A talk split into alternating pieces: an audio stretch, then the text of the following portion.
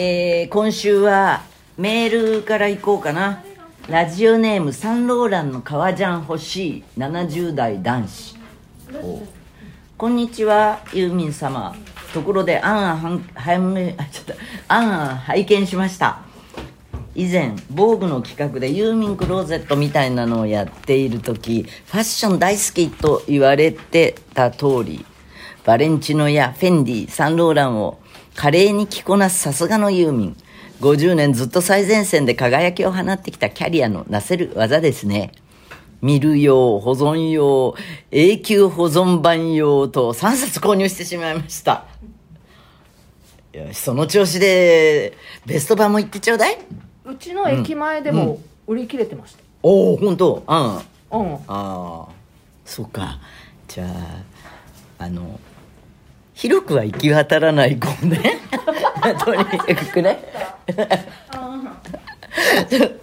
いやあのそんなあの樽を知るってね今ね最近自分に聞かせてるこうなんかあの自分の中でこう文句が出ると要するに満ち足りてるっていうことを知らないといけないって常にこう次の欲望次の欲望に行くんじゃなくでどうだい？分かったかい？あのもうだこう表表紙にして出していただけただけで樽を知ります私は。はい。それでなんだ？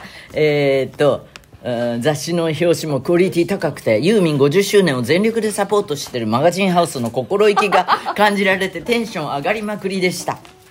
ほう。ででででなんとアンアンと同じコーナーにあったバザールで宮沢りえが今回のユーミン様着用のバレンティノの底厚エナメルピンクパンプスと同じのを履いててかぶってるといやいや複雑な気分でした。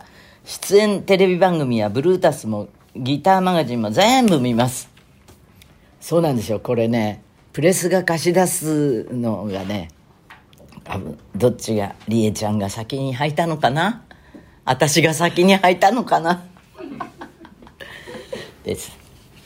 はい、えーだからね私あのセリーヌが好きなのはね貸し出し一切しないからセリーヌを着てる時には私物だっていうことになるわけです。よいやまあちょっと余計なことを まだた樽を知るあの貸していただけただけでもうありがたいと思わないと。それそれはもうみんなの標語よ。何々をしていただけただけでありがたいと思って暮らすとなかなかあの細かいことでリッチな気持ちになれる。です。てはああのね FM の人々があの撤収を終えて。じゃあねーまたねーお疲れ様でした。また来週。来週。か。もう来週だ。じゃあねーお疲れ様でした。そうテレビの裏話。実はこう放送している今日。今夜あの「タモリクラブスペシャル」ユーミン初登場で空耳やっちゃいました。イエーイ。この嘘ラジオですよ。ね。いやもともとはユーミンのホームページのうん。オフィシャルページのものを空ユーミン。ラジオでとちょっとやったの。そうか。そうしたらまんまとやってくれることになって。でもあのーあの再現フィルム本当よくできてるじゃない。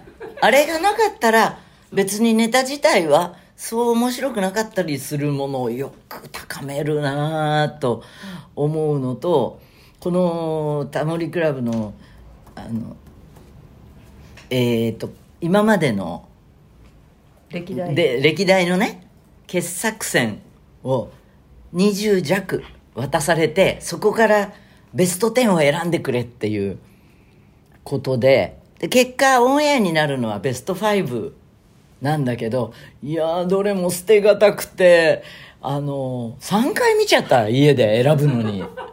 もうみ何度見てももう腹よじれるぐらいな感じだったんですよ。それでね空弓に来てるものもやってもらったらめちゃくちゃ面白くて。私ねこんなに面白いあこんなにオンエアが待ち遠しいのも、えー、もう生まれて初めてぐらい。だからきっとみんな見てそういうものってみんなも面白いと思うからね。タミオさんが出られた。あそうなんですよ。タミーが。これも不思議なご縁でねスカイのあのライブにゲスト出演したもん同士じゃないですか。プチツアーもあったからあの大阪でも名古屋でも一緒にご飯食べたりしてあのすっかり仲良くなってそうしたらその後ぐらいに空弓をタモリクラブでできるっていうことになった時にあもうこれ喋ってる時はオンエアになってるからいいね。あのその空弓に寄せてもらったあの感想のコーラスが「奥田民生に大岩」っていうのだったんだよね。それであのその一行のためだけに 出てくれないって頼んだら快く出てくれて。でもそもそもねあの彼はタモリクラブには何回か出てるみたい。だってぴったりだもんね。あの感覚でできてる人だもの。それであの再現フィルムにも出てくれましたよ。であの再現フィルムはさあれにあれでしか見たことない役者さんがもう本当に面白いから自分で言うのはなんだけどこう全国版で初めて見るっていう人の間でブレイクしちゃう役者さんいるんじゃないかなだって面白いんだもん。なんか聞きました？もともと全国ではやってないやってないの。知らなかったです。そう東京ローカルの番組だったんですよ。で地方でやってるとしたらその局が買うその番組を買ってなんかおかしな時間にこうクッションみたいな。タモリクラブを幼い頃とか、うん、学生時代に見て育つのと見て見見ずに育つのは大いに差が出るからあそうだよね。いや私も見てましたから、うんうん、見てないなんて、うんうん、あの初めての海外旅行がねハワイだったのかインドだったのかで人生違うぐらいなね。そんなタモリクラブです。他にもいろいろあるんだけど何と言ってもねタモリクラブなんですよ。テレビの裏側。の大泉さんはいかがですか？あソングスのね大泉さんはあのー、行列のさんまさんとは違う意味でこの人どこを受けてるんだろうっていうのだったんだけど直に会って喋ったらあの分かる感じがした。うん。あのいい人だった。お菓子もお土産に持たせてくれたし。あのなかなかチャーミングな人でしたよ。うん。他はいかがでしょう？他？他も言う言うの？教えてください。カンジャムはえー、っと2週にわたってやっていただきあのー、すごいいい番組だったな。えー、っと関ジャニの皆さんには直接古田さんとか直接会うことはなかったんだけど別のスタジオでここらの近くのハウススタジオみたいなところで私のあのインタビューは撮ってくれたので番組の中でこう合体してたんだけど。うんすごく充実した感じで通に音楽番組に出るよりも理解が深まった感じがしてありがたかったな。うん。ああいう番組もありだよね。必要だよね。あのプロがというかいやあの曲を作ったりアレンアレンジを実際にしてる人じゃないとわからないことっていうのがあるからそれを普通の人に分かりやすく解説したりあと最も発信者が劇的に多くなってる昨今だからね。コンピューターが普及して。だからもうみんな送り手になってるからもの別に私のことっていうだけじゃなくてもすごい参考になる番組なんじゃないのかな。あと行列は行列のできる相談所は2度目なんですけどなぜかあの今回バラエティーはないっていうあタモリクラブはバラエティーじゃないからね。バラエティーはないっていうことだったんだけどあの行列のできる相談所だけ。出ることになってえー、っと実際はすごい長く回してるのよ。長くあれしあの録画してていろんなこといっぱい喋ってでも後で編集でその時間にするから。で私オンエア見たんですけど9時の頭ぐらいから始まって40何分やってくれてて。でも実際喋ってるのがね3時間近く喋ってるのよ。わわわわわ。あのでもそのテンポよくギュッてなってるからあの面白かったと思う。あとスクールゾーンが出てきたのには。私もびっくりした。ザジーが出てくるのかなと思ったらスクールゾーンだったんででもあのよかったんじゃないかな。彼らにとっても。本当面白いし興味持った人は見てあげて YouTube で。